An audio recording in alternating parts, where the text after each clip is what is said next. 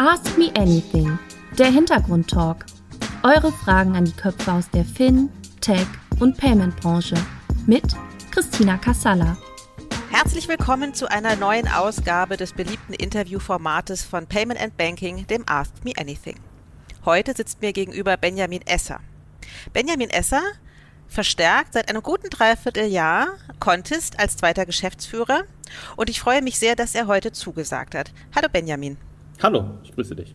Wir starten das Ask Me Anything meistens damit, dass ähm, wir unseren Gast bitten, sich ein bisschen vorzustellen. Was machst du, was bist du und vor allen Dingen, wo kommst du her?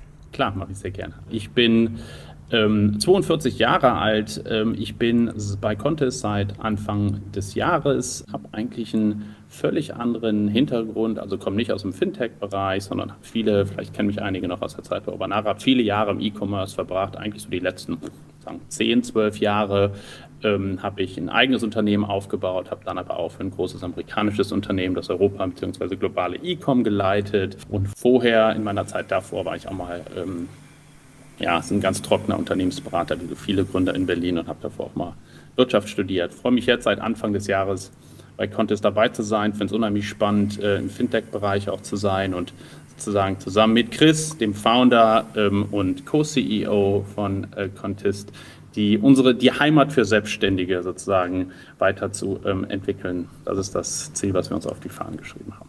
Was sind denn deine Aufgaben bei Contest? Kannst du das ein bisschen beschreiben? Also ich und Chris haben uns ähm, äh, klar funktional äh, aufgestellt. Das heißt, er kümmert sich in erster Linie um die Themen ähm, Produkt. Ähm, er macht aber auch das Thema so IT und das ganze Thema Tax Ops, während ich eigentlich so die ganze Customer-Facing-Seite mache. Das heißt Marketing, Branding, Business Development. Aber ich kümmere mich auch um die Themen Finanzierung. Und ja, das ist eigentlich so unsere Aufteilung. Du hast es ja gerade in deiner Intro schon gesagt. Du hast ein Unternehmen gegründet. Wir dürfen auch sagen, welches das ist, nämlich Urbanara. Mhm. Klassisches E-Commerce-Produkt. Man kann da wunderbar flauschige Decken und mhm. äh, schöne Kissen bestellen. Was hat denn dein Lebensweg damit zu tun?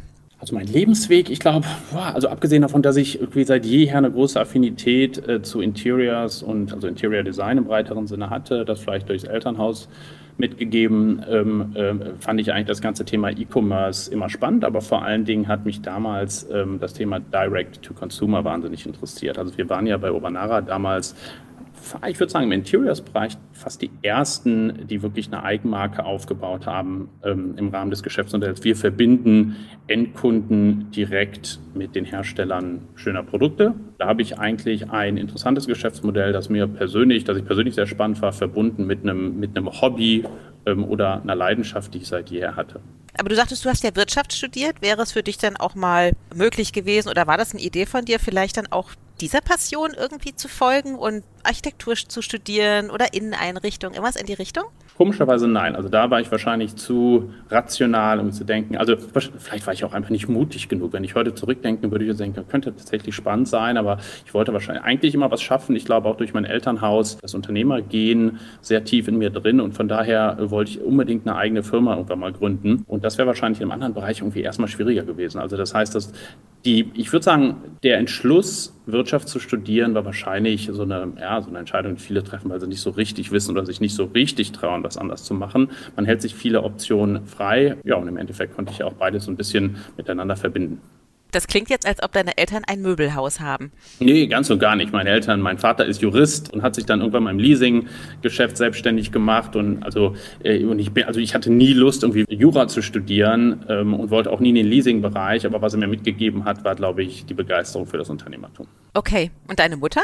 Hat die denn irgendwie so ein Gen für Überall sind schöne nur, Sachen in der Wohnung? Absolut, total. Aber alles nur sozusagen im privaten Sinne, also auch nie beruflich gemacht. Allerdings, wenn man nach, bei uns nach, nach Hause kommt, dann ist das ein Sammelsurium von Designstücken, äh, auch Sammlerstücken, über die Jahre so ein bisschen kreuz und quer. Also äh, ursprünglich, in, ja, so vor 10, 15 Jahren hat es nur so eine Richtung gefolgt. Heute wird das sozusagen im höheren Alter ähm, dann irgendwie so ein Tickenteppich an, an vielen verschiedenen Richtungen, die man davor findet.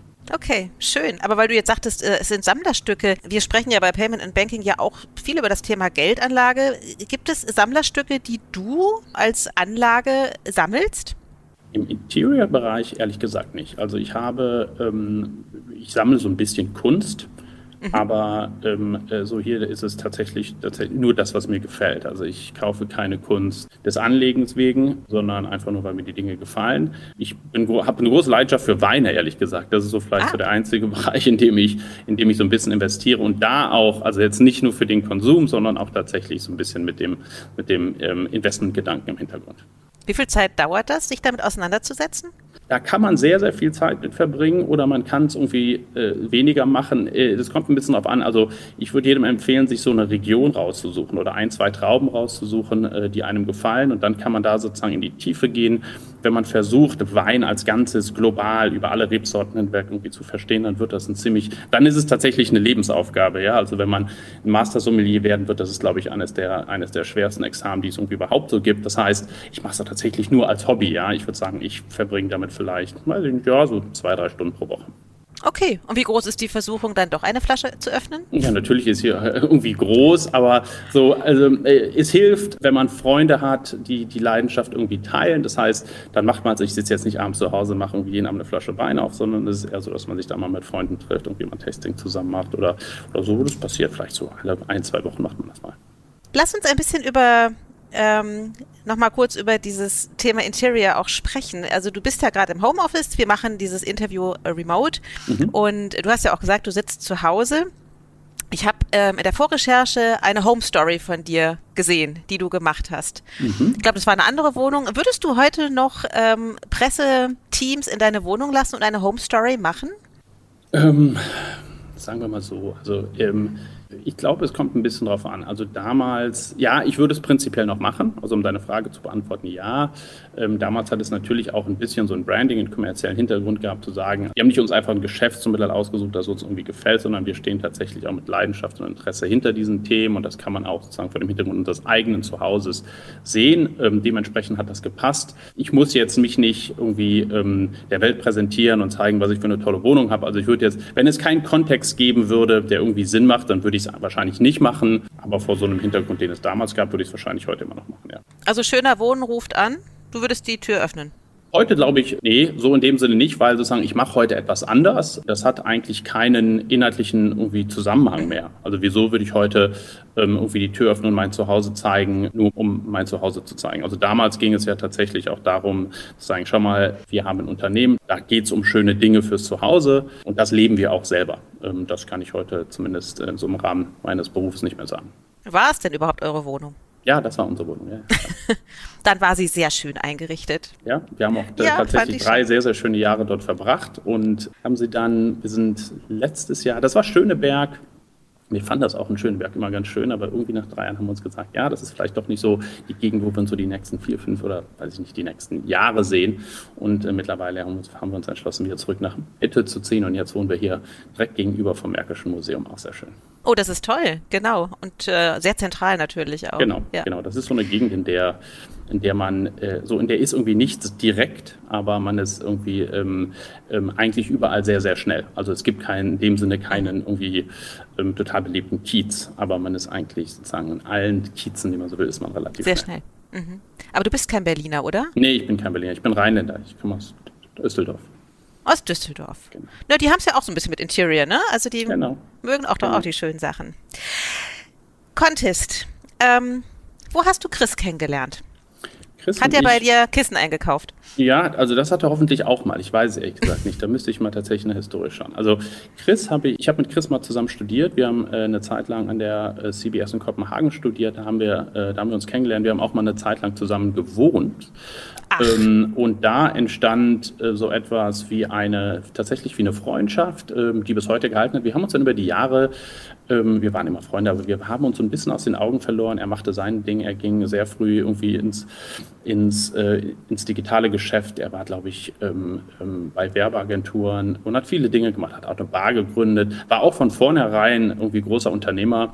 Ich bin dann eher so den, den, den konservativeren, langweiligeren Weg in die Unternehmensberatung gegangen. Das heißt, wir waren sozusagen, sind andere Wege gegangen, haben uns aber nie aus den Augen verloren und waren auch eigentlich über die ganzen Jahre immer ähm, sehr gut befreundet. Wann hat er dir das erste Mal von Contest erzählt? Das war erzählt, kann ich, ich glaube, es war irgendwie 2016 oder 2017 relativ ähm, kurzfristig nach der Gründung. Ich hatte dann auch mal einen kurz einen kleinen Stunt bei Contest 2018. Ich habe Chris damals bei einer Finanzierungsrunde unterstützt. Da ich damals, ja, sagen wir mal so mehr Erfahrung mit vielleicht als er. Ähm, von daher hatte ich schon vor drei, vier Jahren die Möglichkeit, da einmal reinzuschnuppern ähm, und hatte schon so ein bisschen, also habe eigentlich, äh, also das gespürt damals schon, was heute Contest ausmacht, so eine sehr, sehr starke Kultur und einen sehr, sehr starken ähm, der Mitarbeiter und eine sehr, sehr starke Identifikation mit dem Unternehmen selber. Ähm, damals ähm, sprachen wir auch schon darüber, ob es nicht mehr werden könnte als irgendwie so einen kurzfristigen, kurzfristigen Stand. Aber ich muss ganz ehrlich sagen, so das Banking-Geschäft, was ja Contest die ersten drei, vier Jahre ausschließlich gemacht hat, das, das fand ich damals nicht spannend genug. Ach, tatsächlich, ja? Okay, aber manchmal ist es ja so, gerade mit Freunden etwas zusammen zu machen, kann ja durchaus schwierig sein. Wo hast du denn gemerkt, äh, dass ihr ein gutes Match abgibt? Das kann durchaus schwierig sein. Also erstmal, ich gebe dir da sehr recht und wenn ich so in meinen Freunden und Bekannteskreis, in meinen Freunden und Bekannteskreis schaue, dann ist es tatsächlich so, dass es nicht immer, dass das nicht immer harmonisch verläuft. Ähm, ich glaube, es ist ein bisschen Bauchgefühl. Also es muss natürlich eine große, ein großes Grundvertrauen da sein. Äh, man muss sich Jahre kennen, man muss die Stärken und die Schwächen des anderen kennen, ihn gut lesen können. Ähm, aber Vertrauen ist, glaube ich, das Allerwichtigste. Und da war es, da war es, also da, da habe ich mir bei Chris nie so richtig Sorgen gemacht. Ja, wir haben uns auch so und ähm, wie klare Regeln auferlegt, bevor es losging. Wir haben uns tief in die Augen geschaut und haben gesagt, so was geht und was geht nicht.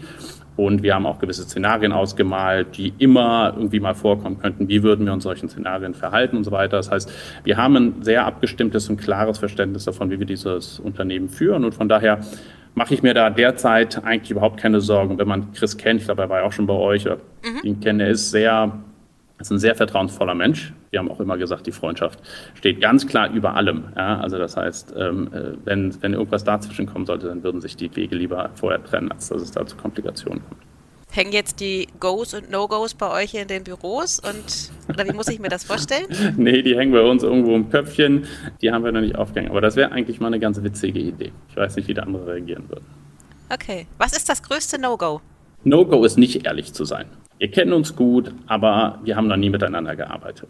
Das heißt, wir lernen uns natürlich über die Zeit auch irgendwie selber kennen und ich glaube, offen zu sein und dem anderen klar zu kommunizieren, was geht und was geht nicht. Wir haben uns auch über die Jahre übrigens verändert. Er ist ein anderer Mensch, als er es damals war. Ich bin ein anderer Mensch, als ich es damals war. Man muss sich ganz klar und offen kommunizieren, ähm, was einem gefällt und nicht und was so die Vorstellungen der Zusammenarbeit sind. Das heißt, No-Go wäre das nicht zu tun. Das wäre für mich das allergrößte No-Go und äh, zu versuchen, es einfach irgendwie so zu machen, ähm, ohne darüber klar zu sprechen. Jetzt war ja Contest, bis du kamst, quasi ja doch in der Führungsspitze etwas diverser aufgestellt. Mhm. Wie kam es dazu, dass äh, jetzt es wieder doch zwei ja, mittelalte weiße Männer die Doppelspitze von Contest führen? Ist, sind die Ideale flöten gegangen? Das ist eine so schwierige Frage. Und also äh, ich sag mal, ich bin nun mal ein Mann und ich, äh, so, also die Entscheidung lag jetzt auch natürlich nicht nur in dem Sinne bei mir, sondern auch bei dem Investorenkreis und bei Chris, um mir zu sagen, mit wem will ich zusammenarbeiten ist es, ist es durchaus schade und ist es auch, ich sag mal, schlecht für das Exec-Team, dass, ähm, dass wir keine Frau dabei haben derzeit absolut. Absolut. Und wir haben uns auch, ähm, wir haben uns auch Quoten gesetzt, dass sozusagen für die nächsten, für die nächsten offenen Stellen, die es auch geben wird, ähm, äh, Frauen eingestellt werden müssen. Ob die Ideale flöten gegangen sind durch die Einstellung von mir, das kann ich nicht sagen. Ich glaube, es gab damals keine Quote. Ähm, ich glaube, das war auch, ich weiß nicht, ob das jemals ein Ideal von Contest war, zu sagen, wir müssen an der Führungsspitze irgendwie 50-50 aufgestellt sein. Es war ja auch vor Chris, gab es keine 50-50-Lösung, sondern er war es alleine. Also ich würde nicht sagen, dass die Ideale flöten gegangen sind, aber es ist ein Thema, das uns heute sehr, sehr, sehr beschäftigt. Sehr, sehr beschäftigt und ähm, dem wir auch, ähm, dem wir auch nachgehen werden und ähm, in zukünftigen Besetzungsentscheidungen auf C-Level-Niveau auf jeden Fall, ähm, auf jeden Fall ähm, entsprechend agieren werden. Jetzt kommt ja Chris aus so einem Mädelshaushalt, ne? Der hat ja, glaube ich, vier Töchter. Genau. Ich glaube, du, du hast jetzt auch eine kleine Tochter bekommen. Einen kleinen Sohn habe ich. Ach, einen kleinen Sohn, okay. Genau. Hat sich seit du jetzt Papa geworden bist, deine Sicht auf die Vereinbarkeit von Familie und Beruf verändert? Ich weiß es nicht, ehrlich gesagt, weil es einfach noch nicht lang genug her ist. Also ich bin ja wirklich ganz, ganz junger Papa und derzeit Kleine ist ja jetzt irgendwie sechs, acht Wochen Jahre alt, ähm, sechs, acht Wochen alt. Von daher kann ich es kann noch gar nicht so richtig, kann ich noch gar nicht so richtig beurteilen. Ist mein Respekt schon jetzt nach sechs Wochen gewachsen für all die jungen Eltern und Papas und Mamas, die, äh, die Kinder haben und gleichzeitig arbeiten? Ja, total. Ja. Hat man irgendwie Ringe unter den Augen morgens? Ja, absolut. Ist das, ist es ein anderes Leben als vorher? Ja, ja, absolut. Hat sich das Bild der Vereinbarkeit verändert? Nein, ich, bin, ich habe vorher nicht gesagt, es ist ja mega easy und das muss ja jeder hinbekommen. Und auf einmal habe ich gemerkt, oh mein Gott, so einfach ist es ja gar nicht. Von daher, äh, nein, die, also die Antwort auf die Frage ist nein, ähm, aber es ist durchaus eine Herausforderung. Ja? Und ich habe sehr, sehr großen Respekt davon, äh, also gerade auch bei Chris. Der Chris hat vier, hat vier Töchter, äh, ähm, gut, die Ältesten sind schon, glaube ich, nur noch 13, 14, also ein bisschen älter. Ähm, das hinzubekommen, ist schon eine grandiose Leistung, muss man ganz einfach sagen. Ja, das äh, in der Tat. Und äh, mit 13, 14 sollte man ja meinen, sie sind aus dem Gröbsten raus und dann geht es aber gerade wieder los. Ne, ja, die Herausforderungen werden ja immer nur andere. Genau. Die Herausforderungen ändern sich ja irgendwie nur, glaube ich, von Jahr zu Jahr. Genau, ja. Du sagtest gerade, es ist ein großes Thema für Contest, dass ihr eben auch Frauen auf C-Level-Ebene hebt. Glaubst du an die Quote? Braucht es die? Das ist so eine, also die Mechanik, das Konzept einer Quote gefällt mir nicht.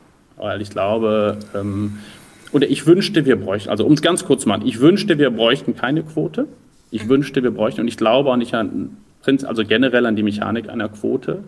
Ähm, allerdings fürchte ich, dass eine Quote in vielen Unternehmen derzeit sinnvoll ist und sein muss, um den ersten Schritt zu gehen. Und ich hoffe, ähm, dass man sich allerdings schnell von diesen Quoten verabschieden kann, weil es dann einfach normal wird ähm, und es sich eingependelt hat. Aber ist das realistisch, wenn du Bewerbungen jetzt bei Contest siehst?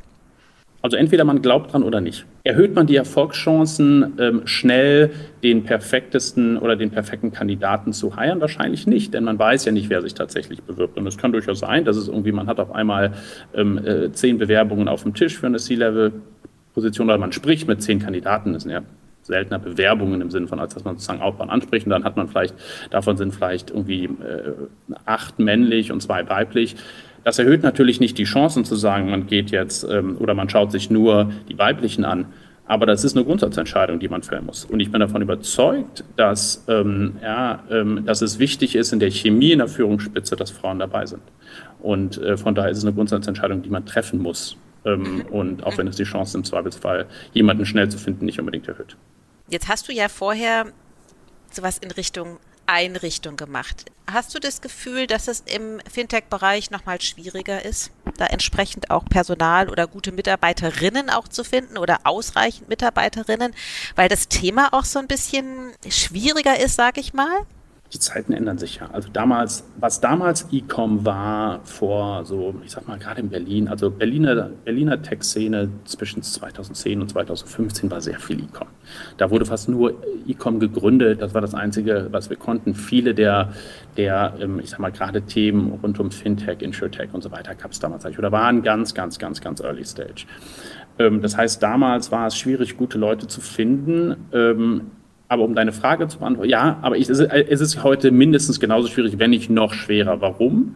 Weil ähm, A, Fintech ähm, ein sehr, sehr ähm, stark wachsendes Segment derzeit ist. Es ist unglaublich viel Geld im Markt. Es, ist, es gibt unglaublich viele sehr gut gefundete Unternehmen und dementsprechend ist auch der Wettbewerb für die guten Leute extrem hoch. Ähm, und von daher ähm, äh, glaube ich, im direkten Vergleich würde ich tatsächlich sagen, es ist wahrscheinlich heute noch schwerer, gute Leute zu finden, als es damals der Fall war. Aber das hat eher so mit dem Segment zu tun selber. Naja, und ich meine, wir reden ja hier von wenigen Jahren und die Branche hat sich ja enorm professionalisiert. Und ähm, bevor ich äh, die Frage stelle, wie du vom E-Commerce ins Fintech gekommen bist, soll ich dich aber fragen, ob ihr bei Contest schöne Handtücher habt weißt du was, ähm, es ist katastrophal. Ich kann es dir, also sagen wir so, in, in, auf, auf, auf unserem Stockwerk äh, sind sie nicht schön. Ähm, und wir müssen es unbedingt ändern, aber ich weiß es auf den anderen gar nicht, denn ich verbringe derzeit leider viel zu, viel, viel, viel zu wenig Zeit im Büro. Außerdem bauen wir gerade um. Aber eins soll dir gesagt sein, ich werde auf jeden Fall dafür sorgen, dass es Obernahrhandtücher sein werden. Okay, das ist doch ein Wort. Dann machen wir die Home Story bei Contest mit genau. Handtüchern. Du hast ja zwischendrin auch noch was im E-Commerce gemacht. ähm, Fanatics. Ne? Genau. Zwei Takte dazu fand ich ganz spannend. Das ist ja eine ganz andere Spielart letztendlich als, äh, als Interior. Ist für dich Sport ein wichtiges Thema? Ja, sehr. Also Fanatics war im Kern des Geschäftsmodells Urbanara sehr nah, weil äh, wir reden über sozusagen über, über Vertical Commerce, das heißt die Wertschöpfungskette in-house zu haben und Produ eigene Produkte zu designen her und herstellen zu lassen und direkt direkt an den Kunden zu verkaufen. Also Direct to Consumer im klassischen Sinne waren sowohl Urbanara als auch Fanatics. Fanatics hat das im Sportsegment gemacht, Fanartikel in erster Linie, ne? also Trikots mhm. und sowas. Und der in dem Bereich absoluter äh, Weltmarktführer, gerade eine haben gerade eine Runde gemacht zu einer Bewertung von 18 Milliarden Dollar und ist ein Riesenplayer und ähm, hat eigentlich dieses Modell in einem Segment, in dem Segment Sport, ähm, äh, auf, auf eine komplett neue Höhe getragen und hat auch, für mich war das eine extreme Lernkurve. Also ich habe noch nie mit so einem genialen Team zusammengearbeitet, mit so einem genialen E-Com-Team zusammengearbeitet, wie ich, das, wie ich das durfte in meinen zwei Jahren bei Fanatics, muss ich ganz einfach sagen. Aber ich könnte mir ja auch vorstellen, dass die Zielgruppe derer, die ihr erreicht habt, auch nicht ganz einfach ist, oder? Ich meine, da gibt es doch auch große Animositäten zwischen Fans des einen Fußballvereins mit dem anderen Fußballverein. Habt ihr das also, weißt du, was ich meine? Ja, es war, es ist aber eigentlich, also eigentlich ist das, ist, ist das Gegenteil der Fall. Es ist ah, ja. Mega dankbar, ja, weil ähm, so, ähm, äh, du hast ja im E-Commerce immer, da, immer, immer die Herausforderung des, des, des Targeting. Wo finde ich meinen Zielkunden? Nun, das ist äh, im Fußball eigentlich die einfachste Übung schlechthin. Ein Fan von Manchester United kauft kein Trikot von Manchester City. Du weißt auch genau, wo die sich rumtreiben, du weißt ganz genau, wo du die zu targeten hast, du hast eine relativ große Transparenz, wo, wo sind deine Wettbewerber. Das heißt, es war ganz, ganz simpel, diese Leute eigentlich zu finden und anzusprechen. Und im Endeffekt war das also wirklich ein Performance-Play. Man musste an der richtigen Stelle äh, die Leute irgendwie treffen und dann war es natürlich auch ein Price-Play. Also ein Manchester United-Trikot ist ein Manchester United-Trikot. Da gibt es keine Qualitätsunterschiede, ähm, ähm, egal wie man es macht.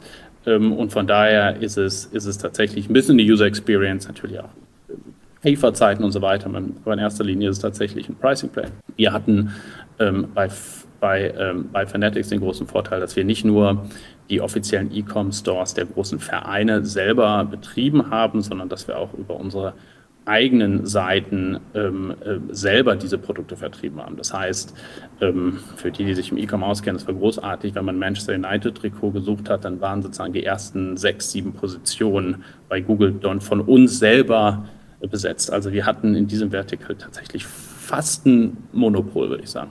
Ich habe ja auf LinkedIn gesehen, du bist da dem auch noch sehr verbunden, oder? So vom, vom Mindset her, oder? Ja, total. Ich bin ein großer Sportfan. Ich war ein großer Fan auch des Unternehmens, auch wie es sich entwickelt hat. Mit Corona war es schwierig. Unser, also mein Team saß in Manchester ein großes Team. Das war unheimlich viel Reisen. Ja, also ich war ein Jahr lang, ich glaube, 58 Mal rübergeflogen. Das war auf Dauer sehr, sehr anstrengend. Und gerade oh ja. vor dem Hintergrund Familienplanung und so weiter war das irgendwie einfach nicht mehr sustainable für mich.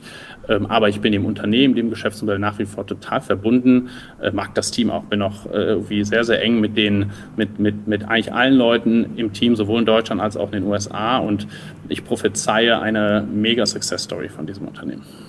Ist es ja heute schon, aber wird sicherlich ja, ja, ja. auch noch viel mehr. Ja, ja, das ist ja, das ist ja ein Riesenmarkt. Und ich meine, es gibt ja auch äh, gerade im Fußballbereich äh, das ist ja ein großes Commitment auch dieser Community an, an diese Seiten, ob das jetzt Merchandising ist, ob das irgendwie Berichte über Transfers etc. sind. Da ist ja wahnsinnig viel Musik drin. Absolut. Ja, und Emotionen ohne Ende. Ne? Also genau, es, ist, genau. es gibt natürlich auch, also eigentlich das, das, Großartige, das Großartige an dem Markt war auch, dass man neue Märkte schaffen könnte, konnte. Also es war nicht nur der Fan, der hoch emotionalisiert sich ein Spiel anschaut und der wahrscheinlich einmal im Jahr sich ein Trikot von dem Fußballclub kauft, sondern man konnte eine, äh, neue T-Shirts entwickeln oder designen oder entwerfen und man konnte auf dieser auf diesen Emotionen eigentlich viel andere, viel, viel, viel andere Produkte noch anbieten. Und das war, also man konnte andauernd neue Märkte schaffen, weil eben der, die, die Emotionalität so groß war. Ja. Das heißt, du bist also viel in Manchester gewesen und die haben zwei Clubs, eine City und United. Die haben zwei, die haben City und United. Wir hatten aber als ähm, Fanatics hatten wir also sowohl Chelsea, wir hatten auch Dortmund, wir hatten auch Bayern München, wir hatten PSG, wir haben Formel 1 gemacht, wir haben den Ryder Cup gemacht. Also eigentlich alle großen oder die größten Clubs Europas, Real Madrid war damals auch noch unser Kunde, ähm, ähm, alle großen Clubs im Fußball kann man eigentlich sagen, plus die großen amerikanischen Ligen ähm, waren sozusagen bei Fanatics unter Vertrag. Das heißt, wir haben das gesamte E-Com für die gemacht. Also das war eine Größenordnung. Heute macht Fanatics knapp 4 Milliarden Euro Umsatz. Ja, Wofür, für welchen Verband oder für welchen Verein schlägt dein Borussia Herz? Borussia Mönchengladbach ist mein, ist mein großer Verein. Die haben wir leider nicht gehabt. Also da haben wir auch häufig. Wie kann das sein? Ja, das ist also, also auch ein Grund, wieso dieses Fußballgeschäft, sage ich dir. Also das ist ein spannender, es ist, man ist dem Sport sehr verbunden, man ist dem Club sehr verbunden, aber wenn man anfängt, mit diesen Clubs Geschäfte zu machen, dann merkt man auch, dass das eben immer noch Fußballgeschäft ist. Und auch die Leute, die da teilweise arbeiten, sowas sind halt häufig ehemalige Fußballer. Und das ist alles nicht so ganz einfach irgendwie. Äh, so sehr es Spaß macht, irgendwie äh, ja, mit den Größen äh, oder den Helden seiner Jugend tatsächlich dann irgendwie auch zu verhandeln. Das ist ja tatsächlich so. Dann ist man irgendwie bei Bayern und spricht dann halt irgendwie da mit den großen Ex äh, ehemaligen Spielern, die dann Ach, im Management super. sitzen. Ja, das ist ja dann Aha. tatsächlich so. Oder bei Manchester United hat man dann da irgendwie die Meetings im Old Trafford und sitzt mit den, ja, und sitzt mit den alten Stars zusammen. Aber manchmal ist es auch schwierig, auf einer wirtschaftlichen Ebene mit denen zu sprechen, muss man ganz ehrlich sagen. Von daher ist es, ja. so sehr es Spaß macht, ist es auch manchmal ein bisschen frustrierend. Das will ich, ja. das will ich nicht verneinen. Okay, aber das klingt ja trotzdem nach, äh, nach zweieinhalb Jahren. Äh, hast du offensichtlich auch viele Idole deiner Jugend getroffen. Ja, viele so ein paar waren es und auch viele Nicht-Idole beziehungsweise Feinde, die man eigentlich nie hätte treffen. Ja. Gehörst du zu denen, die dann Autogramme sammeln? Nee, ganz, ganz und gar nicht. Ich glaube, also sozusagen jetzt so äh, unter, unter mit diesen ganzen neuen NFT-Trends und sowas wird das vielleicht wieder zurückkommen. Aber ich glaube, Autogrammkarten sind ja völlig von der Bildfläche verschwunden. Ja, ja, ja, genau. Naja, aber wenn man plötzlich dann doch so, das, also das kennt man ja so, ne? Also eigentlich ist man ja längst aus dem Alter raus, aber wenn man dann so jemanden sieht, den man als, als junger Mensch total super findet, da, da wird man ja nochmal jung. So da bisschen, wird man nochmal jung, ja, ja. Ja, ja oder? Ja, ja, dann bleibt also, also im Fußball die Emotionalität so, das sind alles Kinder. Das sind alles Kinder, wie die dann der Kurve heute noch stehen und schreien. Das ist totaler ja. Wahnsinn. Ja. ja, okay. Aber Mönchengladbach war nicht dabei. Hast du wenigstens eine Dauerkarte? Nee, ich, habe, ich hatte keine Dauerkarte. Allerdings war ich so nett. Ich habe den Kontakt dann einmal für mich ausgenutzt, als sie letztes Jahr ein Rom-Auswärtsspiel hatten. Da habe ich dann im Top-Management angerufen und habe gesagt, sie sollen mir bitte mal eine Karte für das Auswärtsspiel irgendwie zuschicken. Das hat geklappt, aber eine Dauerkarte habe ich da. Ich bin leider nicht so häufig da. Ich habe mir fest vorgenommen, ich glaube 24.10. spielen sie hier gegen FC Union in Köpenick. Da bin ich dabei. Oh, das wird ein heißes Match, oder? Das wird ein heißes Match, ja, das glaube ich auch. Ach, und in der alten Försterei ist in auch immer so viel Försterei. Stimmung. Richtig, das ist genau, super da. Genau, Na genau, klar. Genau. Für alle nicht Also hört sich so an, als wärst du auch Fußballfan. Du kennst dich ja blendend aus. Äh, naja, bedingt. Also ich habe einen Teenager zu Hause, von daher. Okay. Ne, wobei der eher Basketballer ist. Äh, das ist ja, ganz spannend. also nach dem das dreht sich sehr. Auch ganz in US-Sports werden immer größer. Wir haben das ja auch damals. Wir hatten ja auch die NFL. Ich war auch zuständig für das gesamte NFL-E-Com-Geschäft ähm, global und unter anderem auch in Europa. Und äh, es ist unglaublich, was sie für einen guten Job machen. Also wie beliebt die ganzen US-Sportarten mittlerweile in Europa sind. Also gerade NBA in Frankreich oder auch die NFL in Deutschland ist Wahnsinn. Der Markt ist riesig. Ich glaube, die NFL in Deutschland setzt ein E-Com mehr um als Bayern München. Also es ist total, es ist, ist, das äh, so, ist, ja?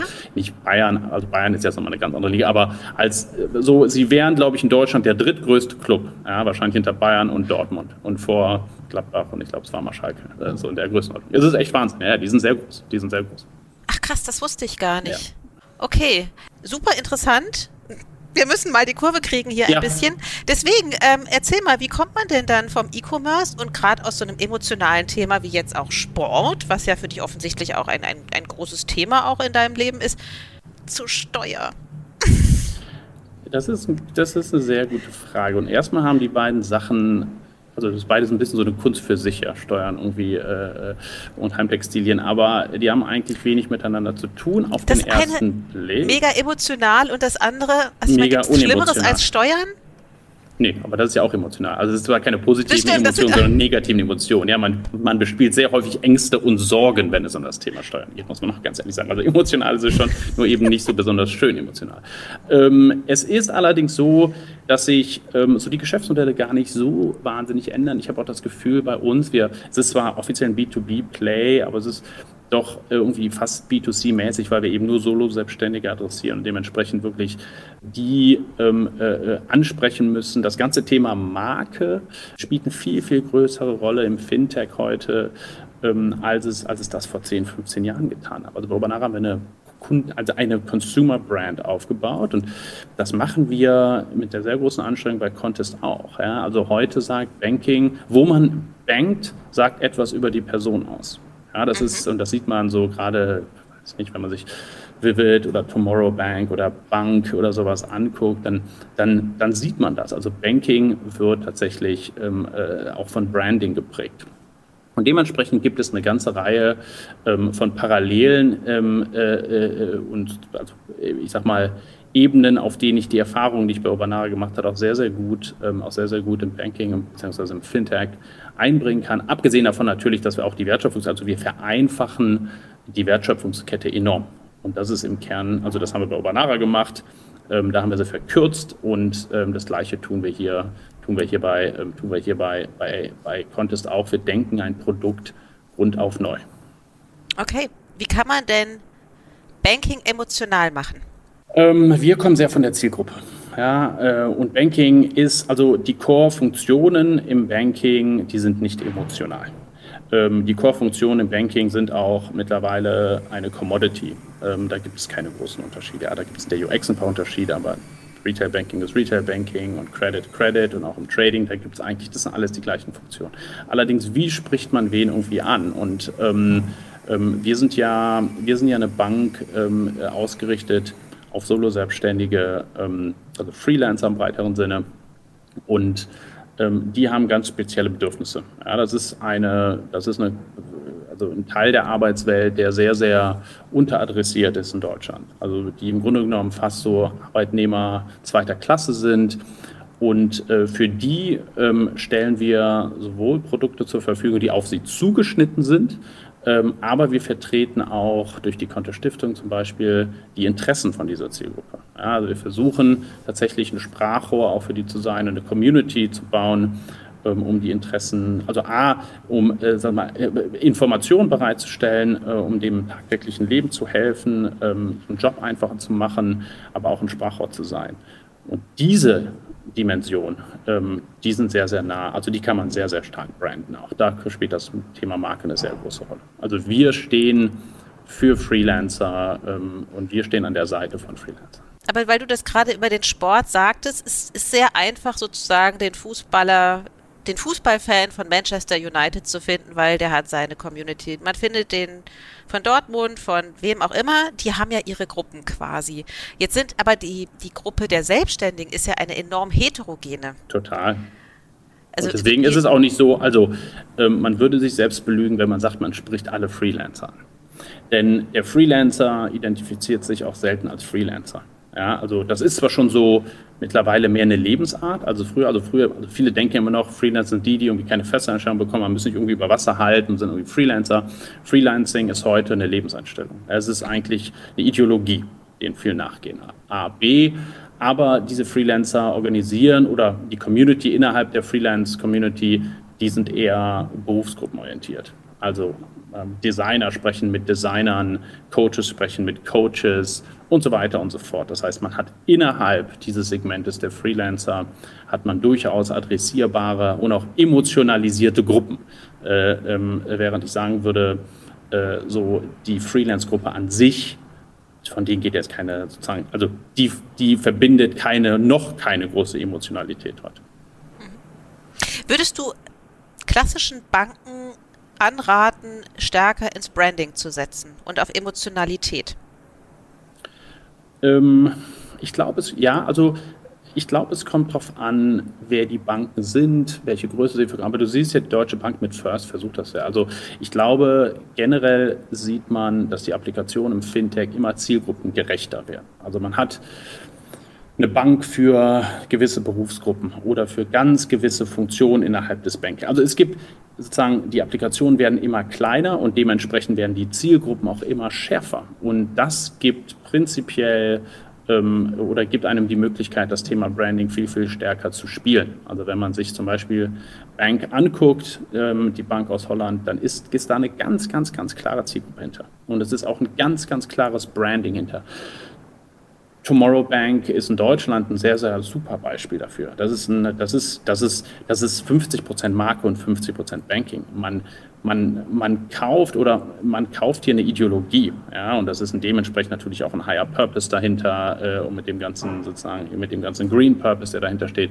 Das heißt, ja, äh, Branding spielt eine sehr sehr große Rolle äh, und kann für sehr sehr viele gerade Nischenbanken ähm, äh, ähm, ein sehr sehr guter Differenzierungsfaktor sein muss daher jede Bank, auch gerade größere Banken, auf Teufel komm raus versuchen, ihr, Brand, ihr Branding zu stärken. Weiß ich nicht. Ich glaube, wahrscheinlich geht die Richtung oder geht, geht der Trend eher in die Richtung Subbrands. Das heißt, was die Deutsche Bank zum Beispiel mit First gemacht hat. Mhm, okay. Aber ich finde das äh, ein gutes Beispiel, weil du jetzt ja auch Tomorrow äh, erwähnt hast. Es ist eine Lebenseinstellung, zu welcher Bank man geht, aber hinter dem Thema Branding steht ja auch ein Versprechen der Unternehmen. Mhm. Und ähm, auch die, die Kunden werden ja immer kritischer. Ähm, also sprich, wenn eine, eine Brand sozusagen das Versprechen nicht halten kann, springen ja Kunden doch auch sehr schnell wieder ab. Oder? Ja, absolut, absolut. Ja, und ja, also das ist absolut, ich glaube, wir sehen Churn ist eine Herausforderung, auch weil äh, also die Eröffnung des Bank, eines Bankkontos Ahnung, das dauert heute äh, zwei Minuten, tatsächlich zwei Minuten.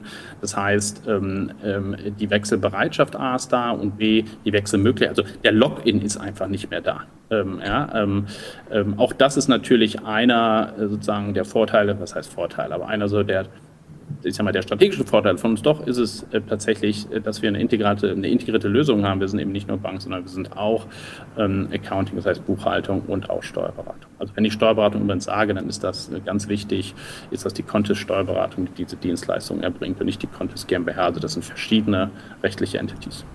Genau, die gibt es ja jetzt seit einem Jahr, glaube ich. Ich habe, glaube ich, jetzt einjähriges quasi mit der Steuerberatung genau. äh, gefeiert. Ähm, wie sieht die Steuerkanzlei deiner Meinung nach der Zukunft aus? Also, ich glaube, es gibt sehr, sehr viele. Ich glaube nicht, dass sich das von heute auf morgen erstmal alles total ändern wird. Wir haben nämlich A, die strukturelle Seite. Es ist eine sehr protektionierte Branche, äh, Steuerberaterkammern und so weiter, also auch aus gutem Grunde. Ja, also das ist jetzt nicht, dass man irgendwie diese Strukturen, die reißt man nicht auf und werden auf morgen irgendwie, irgendwie bis morgen, werden sich bis morgen ändern.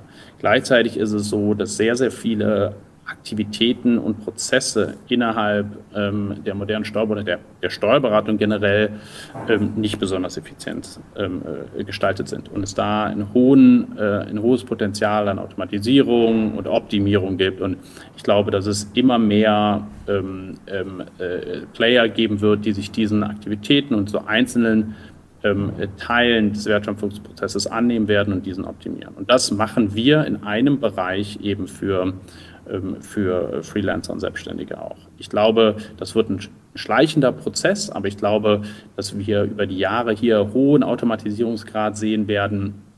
Ähm, wir gehen so davon aus, wenn man mal so sieht, es gibt ja sozusagen die Buchhaltung, die Steuererklärung, Umsatzsteuervormeldung, wenn man sich so die einzelnen Aspekte, Komponenten von Buchhaltung anschaut, dann glaube ich, können wir hier Automatisierungsgrade von so 80, 90 Prozent über die Jahre erreichen. Ähm, einen gewissen Human Touch wird es wahrscheinlich oder muss es auch rechtlich immer geben, ähm, weil jemand noch irgendwie natürlich auch dafür oder die Hand drüber halten muss, beziehungsweise das abstempeln muss und dafür dann auch, ähm, auch rechtlich gerade stehen muss. Kannst du dir vorstellen, dass auch für Selbstständige irgendwann die Buchhaltung nicht mehr dieses Axtthema sein wird? Das ist immer so lustig, weil wenn man mit, äh, mit äh, Selbstständigen spricht, ist ja immer das Thema, ich bin total gerne Freelancer, aber wenn ich diese Buchhaltung wäre. Die wollen immer irgendwas von mir und ich zahle nie genug und ich verdiene doch weniger, als ich eigentlich ans, an, an, äh, ans Finanzamt zahlen muss, etc. Es ist ja sehr angstbelastet. Total. Da sind wir wieder beim Thema Emotionen, ne? Ja, genau. Also das ist total, also es ist, es, es ist, also es ist häufig das. Ich würde sagen, das ist wahrscheinlich so ein 80 Prozent der Fälle. Und es gibt auch die, für die ist das weniger Angst und mehr so äh, äh, Opportunity, noch ein paar irgendwie Euro hier rauszukratzen und das kann ich eigentlich noch so absetzen und so weiter und so fort. Es gibt ja auch die Geeks, also die gehen da rein und sehen das so ein bisschen als Herausforderung. Da die kenne ich nicht. Die sind wahrscheinlich auch weniger so bei uns, ja. Also bei uns sehe ich tatsächlich eher die sagen, mein Gott, nimm es irgendwie, ich habe Bock, meinen Job zu machen. Ich habe wirklich, also ich habe A, Sorge und Angst, genau wie du sagst, und ich will mich damit irgendwie auseinandersetzen und von daher bin ich froh für jemanden, der mir das abnimmt. Und ich glaube, ich bin mir eigentlich sicher, dass dieses Thema kein Sorgenthema sein muss. Ja, ähm, Das hängt immer so ein bisschen auch natürlich von dem Einzelkunden ab. Es gibt hochkomplexe Kunden, ja, die, da gibt es auch so, also je komplexer man ist, umso größer äh, können die Sorgen sein. Aber für, weiß ich nicht, den Großteil der Leute, die keine besonders komplexen steuerlichen Themen haben, muss es überhaupt keine Sorge sein. Ganz und gar nicht. Ab wann rat, rät, ratet? Oh Gott. Ratet, ra ja. Ratet ihr, oder? Ratet, glaube ich, ratet ist es. Ja. Das klingt so komisch. ähm, ratet ihr denn äh, den Selbstständigen dann zu sagen, also ab hier können wir euch nicht mehr helfen? Gibt es da bei euch eine natürliche Grenze? Heute helfen wir sowieso noch nicht. Wir möchten perspektivisch allen helfen, aber für uns ist es ähm, sehr, sehr wichtig, die Komplexität im operativen Geschäft niedrig zu halten. Das deutsche Steuergesetz ist extrem komplex. Also es gibt so komplexe Kunden, bei denen tut sich normaler Steuerberater schwer. Und diese Kunden werden wir auch heute äh, gerade mit dem Anspruch, sehr, sehr viel zu automatisieren, ähm, sozusagen überhaupt nicht abbilden können. Theoretisch könnten wir das. Ja, wir haben natürlich irgendwie viele zertifizierte Steuerberater bei uns auch und so theoretisch könnten wir auf einer manuellen Basis jeden Kunden eigentlich nehmen. Aber derzeit ist es so, dass wir ähm, äh, eigentlich ganz ein klares Profil von unserem Zielkunden haben bei dem wir guten Gewissens sagen können, dich können wir sehr, sehr effizient und gut bedienen.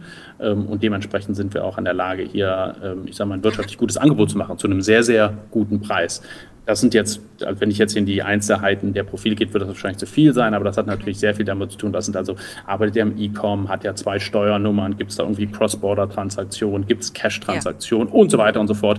Da gibt es sehr, sehr viele Parameter, die wir uns anschauen. Also heute, wir können nicht so ganz klar sagen, wen, also wen wir nehmen und wen nicht, aber generell äh, kann ich sagen, dass, die, dass wir derzeit noch versuchen, die Komplexität wirklich niedrig zu halten, damit wir ja. da selber nicht gegen die Wand fahren. Vielleicht ganz kurz die Antwort, was ist der Fokus von Contest? Die Steuerberatung oder die Bank für die Selbstständigen? Ähm, wir wollen, ähm, ich sagte es ja eingangs, äh, wir, wir, wollen die Heimat für Selbstständige generell werden. Und von daher äh, bieten, wollen wir die gesamte Bandbreite abbilden. Derzeit und dieses Jahr liegt unser Fokus auf der Steuerberatung. Einfach, weil okay. wir da derzeit mehr Wert schaffen können, weil das Produkt ausbaufähiger ist als auf der Banking-Seite. Aber Banking ist und wird immer Teil des Gesamtproduktes auch bleiben. Wir kommen ja vom Bankkonto, wir kommen nicht vom Beleg, das heißt, wir kommen von der digitalen Transaktion. Dementsprechend kann es auch eigentlich unser, unser, unser äh, Steuerberatungsgeschäft oder auch unser Accounting-Geschäft ohne die Bank überhaupt gar nicht geben. Aber inhaltlicher Fokus ist dieses Jahr tatsächlich Steuerberatung. Okay. Du hast äh, ein, ein gutes Stichwort genannt, nämlich äh, die Steuerkomplexität in Deutschland. Jetzt stehen wir ja kurz vor der Bundestagswahl und das Thema Steuergerechtigkeit wird ja nun hinlänglich diskutiert. Welche steuerlichen Veränderungen würdest du dir denn für Selbstständige wünschen? Oh, du, ganz ehrlich gesagt, da habe ich mir keine zu großen Gedanken drüber gemacht. Es gibt sehr, sehr, sehr, sehr viel, aber ich glaube, das wird jetzt hier tatsächlich wahrscheinlich den Rahmen sprengen, um darauf einzugehen. Okay. Und dann noch die Frage, äh, gerade weil ihr ja jetzt auch den Fokus auch auf die, auf die Steuerberatung legt, ist Tax Tech äh, der neue Hype? Also man sieht es ja so ein bisschen an den Fundings, da ist ja jetzt auch ein bisschen Geld geflossen. Ihr habt was bekommen, Taxfix hat was bekommen, andere Anbieter äh, mit bekannten Namen auch. Also äh, reden wir über in einem Jahr nicht mehr über Fintech, sondern über Tax-Tech, was ich total schwierig auszusprechen finde. Also ich weiß nicht, wie viele Namen man da irgendwie sich noch da, äh, da noch erfinden könnte. Für mich ist es alles Fintech im Großen und Ganzen und ob das jetzt InsurTech ist oder irgendwie Tax-Tech oder was auch immer, äh, ähm, gehört es eigentlich zum Großen und Ganzen. Was man natürlich sieht, dass es innerhalb des Fintech-Bereichs immer mehr Applikationen und immer mehr Anwendungsbereiche schlicht und einfach gibt und ähm, jetzt könnte man auch sagen, der ganze Trading-Bereich explodiert gerade total. Auch InsurTech explodiert eigentlich gerade total. Und ähm, davon wird es immer mehr geben. Ja, wir reden auch gar nicht mal so über das ganze B2B-Geschäft im Fintech-Bereich. Also gerade durch das ganze Thema Open Banking und die Transparenz, die da ist, wird es ganz, ganz neue Arten und Wege geben, wie man die finanzielle Situation eines Unternehmens ähm, äh, beurteilen kann. Das heißt, das ganze Credit-Geschäft wird wahrscheinlich neu gedacht werden. Da kann man sich jetzt, kann man auch Credit-Text dann zu sagen, also da kann man sehr, sehr viele neue Namen sich nur für ausdenken. Ich glaube, im Endeffekt fallen die alle in die gleiche Kategorie. Äh, das ist im breiteren Sinne Fintech, aber die Applikation und die Breite wird einfach viel, viel größer. Aber es ist ein total spannendes Feld. Und genau wie du sagst, also Taxfix im im, im Consumer-Bereich, äh, aber auch Tax-Do. Ja, also das sind, äh, das sind unter, also Unternehmen, das sich darauf ähm, spezialisiert hat, sozusagen Cross-Border E-Commerce-Themen für Unternehmen auf, auf Steuerbasis zu lösen. Ja, da würde man irgendwie, hätte man vor Jahren gedacht, oh, ist das ein Thema? Äh, ein riesiger Markt, und das kennen wir selber aus Obanara-Zeiten noch. Hoch also investiert gerade. Ja, total hoch investiert und geiles Thema. Also äh, da gibt es eben immer mehr Anwendungsbereiche, auch weil sich andere Industrien verändern und gerade Cross, Cross-Border E-Commerce natürlich explodiert und weiter wachsen wird. Mhm. Okay, interessant. Ich habe noch zwei Fragen.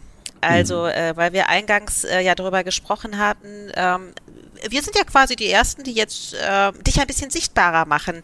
Hm, planst du denn auch ein bisschen ähm, sichtbarer für Contest zu werden? Also gibt ähm, es da ähm, Veränderungen? Wir haben so viel zu tun derzeit. Ähm, es gibt so viele spannende Projekte intern. Also ähm, bei Obanara war ich sehr, da war ich auch viel visibler draußen. Eben. Ich Eben. glaube, wir haben, ähm, was heißt glaube, also äh, wir haben mit Chris einen wunderbaren Gründer und Visionär, äh, der, ähm, ich glaube, unsere Geschichte sehr, sehr gut erzählt. Und ich glaube, wir müssen jetzt nicht irgendwie zu zweit unsere Köpfe da rausstecken. Wir haben auch darüber hinaus noch die Katharina Bruns, wir haben ja noch eine wunderbare Contest Stiftung, die sich wirklich für den Higher Purpose auch ähm, äh, oder Ziele für Selbstständige einsetzt. Ähm, auch sie ist sehr in der Öffentlichkeit. Ähm, das ist sicherlich ein Stück weit Taktik, auch es nicht zu tun, aber auch ganz ehrlich, also ich, ich lege da nicht so Riesenwert drauf, jetzt irgendwie da überall präsent zu sein. Und vor allen Dingen habe ich enorm viele Themen inhaltlich und vor allem ähm, intern, ähm, die es zu lösen gibt und voranzutreiben gibt. Also ich bin mit dieser Aufteilung so ganz happy. Das heißt nicht, dass ich jetzt irgendwie nie mehr in einem Podcast irgendwie auftrete oder mich gegen irgendwelche Sachen wehre. Ähm, es gibt auch sicherlich viele Themen, wo ich der erste Ansprechpartner sein werde oder bin. Ähm, aber ähm, nein, ich plane jetzt hier keine, äh, keine narzisstische irgendwie Öffentlichkeitsoffensive von mir selber. ja, nee, das meinte ich gar nicht. Aber äh, gerade dadurch, dass wir hatten es ja im Vorgespräch, ich dich ja ähm, schon, äh, wir hatten sehr früh ja mal miteinander Kontakt und da ist, ähm, also eben noch zu Urbanara-Zeiten und da äh, war natürlich eine viel größere Visibilität deinerseits und eben auch gab ja diverse Marketingkampagnen eben dann auch, die so zum Beispiel die Home Story äh, eben auch um dich als Gründer herum gestrickt waren. So. Passt halt viel besser. Konnte man halt auch machen. Ne? Also ich wüsste heute gar nicht, was, was könnte man für so eine Home Story im Textbereich. Okay, ich kann meine, Steuer, meine Steuererklärung veröffentlichen oder so. Ist halt weniger. Also da gibt es auch viel, viel, leider viel, viel weniger Bälle, die man irgendwie spielen kann, muss man dazu ja, sagen. Ja, das stimmt. Das, das stimmt. Ist, das ist, also von der, aus der Hinsicht, das echt, da hast du echt recht. Das ist natürlich echt ein furztrockenes Thema. Ja, aber offensichtlich sehr emotional, weil sobald man ja mit Leuten über Steuer oder sowas spricht, um Gottes Willen. Ja, da, also da wird es mega emotional. Also, ja, also das muss man ehrlich sein. Und also wir sagen auch viele Marketeer sagen, ja, du musst unbedingt die Ängste bespielen. Und das, ja, das kann man sicherlich, also ich kann mir schon vorstellen, irgendwie, du willst nicht der nächste Uli Hoeneß sein und so weiter. Also da kann man ja fürchterlich viele Sachen und könnte man Prinzip, eine schöne Symbiose zwischen Fußball und Steuern, ähm, könnte man hier spielen. Ähm, aber die nächste Marketingkampagne, ich sehe ja, sie schon. Es ist, es ist nicht so besonders besonders schön, aber ähm, es funktioniert durchaus, das muss man tatsächlich sagen. Ja. Okay. Dann abschließend die Frage, reizt dich denn dennoch nochmal eine eigene Gründung? Ja, ähm, das, wenn man das einmal gemacht hat, äh, dann reizt es einen, glaube ich, irgendwie immer. Ähm, es war mir aber auch sehr wichtig, so viel von dem, was eine eigene Gründung ausmacht, bei Contest wiederzufinden. Und das tue ich. Also ich habe, wir haben sehr, sehr, also ja, also man trifft irgendwie Entscheidungen, man, man kann das Produkt und die Strategie weitgehend bestimmen und gestalten. Ähm, und von daher habe ich derzeit so bei Contest finde ich sehr viel von dem wieder. Aber ja, ähm, Gründung ist immer was ganz Besonderes. Jetzt habe ich ja natürlich mit dem kleinen Zuhause auch erstmal noch so eine zweite, äh, so eine zweite Gründung, wenn du willst, äh, irgendwie da. Das ist natürlich auch noch anstrengend. Aber ich kann mir durchaus vorstellen, das nochmal zu tun. Aber Sowas darf auch nicht erzwungen werden, ähm, sowas kommt so ein bisschen ähm, und jetzt habe ich vor allen Dingen erstmal ein mega spannendes Pro äh, Projekt hier vor mir, das wir hoffentlich erfolgreich zu Ende bringen werden. Oder weitertreiben, was heißt zu Ende bringen? Weitertreiben. Wenn du jetzt ähm, über die Gründung sprichst und Best of Both Worlds zusammenbringen müsstest, mhm. wie könnte so eine Gründung aussehen? Best of both worlds, zwischen welchen beiden Welten? Zwischen E-Com und äh, Fintech. Was wäre da für dich spannend? Wir sind schon sehr, sehr nah dran. Ich liebe ja äh, das ganze Thema Branding. Und ähm, so, ich liebe, und das kommt eher so aus dem E-Com, weil es irgendwie, meistens sind es Consumer Brands irgendwie. Und das Thema Steuern ist eben da noch in einer ganz, ganz verstaubten Ecke. Also ich finde, wirklich, das hört sich jetzt total beknackt an, aber das, was wir machen, ist schon sehr, sehr nah dran an der perfekten Symbiose. Okay. Gut. Das ist ein Abschlusswort. Ich bin durch mit meinen Fragen. Mir hat es sehr viel Spaß gemacht. Ich habe viel gelernt über Contest, aber eben auch über dich und äh, vor allen Dingen über Fußball. Ich habe mich die ganze Ich hoffe, Zeit das war jetzt nicht viel zu viel Fußball und viel zu wenig. Nein, das war tut super. mir leid. Ich gebe mir nächstes Mal Mühe, dass. Äh, Nein, das ist, war total super und davon lebt ja auch äh, das Ask Me Anything. Ich habe mich nur die, dabei gefragt, wen ich aus meiner Jugend gerne mal treffen würde und es wäre vermutlich kein Sportler, sondern ein Musiker. Ja, wer wäre es gewesen? Ich, ich weiß es nicht. Also ich, dazu war ich, glaube ich, zu konzentriert auf das Gespräch, aber das, die, die Idee, wen würde man wirklich gerne mal treffen? Hast du noch jemanden? Also ich habe es immer damals schon mal gesagt, ich, ich glaube, ich habe es damals schon mal in, in, einem Interview gesagt, äh, war ein großer Tennisspieler. Ähm, äh, ich würde äh, gerne äh, den Djokovic mal treffen. Ähm, den finde ich irgendwie großartig. Okay. Mhm. Aber Tennis habt ihr nicht bespielt, ne? Also hier mit ähm, Tennis haben wir mit, äh, mit gemacht, nee, nee, nee, Fanatics, also, nee. nee, also man kauft sich jetzt ja auch, das war damals so, man kauft sich vielleicht mal irgendwie das, das Tennishemd von, äh, von Boris Becker, äh, ich weiß auch nicht, ob man das jemals gemacht hat, ehrlich gesagt, aber das ist einfach kein großer Markt. Also für den Merchandise-Bereich ist yes. Tennis leider ein unbespielter Markt. Ja, ja, stimmt, okay. Aber es ist lustig, weil ähm, Pete Sampras ist heute 50 geworden und... Äh Pete Sampras, ja, den fand ich immer furzlangweilig, auch den Typen irgendwie, der hat grandios oh, gespielt, echt, aber den ja? fand ich immer total langweilig. Also dann eher Andre Agassi oder, oder, ähm, oder oder, äh, oder, oder, oder, oder, so, oder, oder, oder so quer, wirklich so komplette komische Typen wie ein Ivan Lindl oder sowas. Ja, aber Andrew Agassi, ne, dem konnte man ja beim also der, der war echt, das war so ein schräger Vogel, ne? Der hat irgendwie Entertainment auf die, auf den, äh, auf den Court gebracht, absolut. Ja, ja. Absolut. Lustig. Ist ja, ja, lustig, dass du sagst irgendwie, äh, dass du Pete Sampras total langweilig fandst, weil mir hat nämlich mal tatsächlich jemand im, äh, im Ask Me Anything erzählt, dass er Pete Sampras total toll findet und diese Person wird dieses Interview sicherlich auch anhören. Von daher, vielleicht kommt ihr mal ins Gespräch. Würde mich freuen. Dann teilen, dann können wir uns mal äh, sozusagen austauschen über sozusagen Sympathien und Antipathien in der großen Tenniswelt. Genau. Super. Ja, herzlichen ich Dank für deine Zeit sehr. auch. Hat mir viel Spaß gemacht. Genau. Und ähm, dann auf hoffentlich sehr bald. Benjamin Esser. Herzlichen Dank. Ciao. Tschüss. Habt ihr Fragen, die hier einmal besprochen werden sollen oder ein Thema, das wir zum Thema machen müssen? Dann schreibt uns an nicole at paymentandbanking.com. Bis zum nächsten Mal bei Ask Me Anything.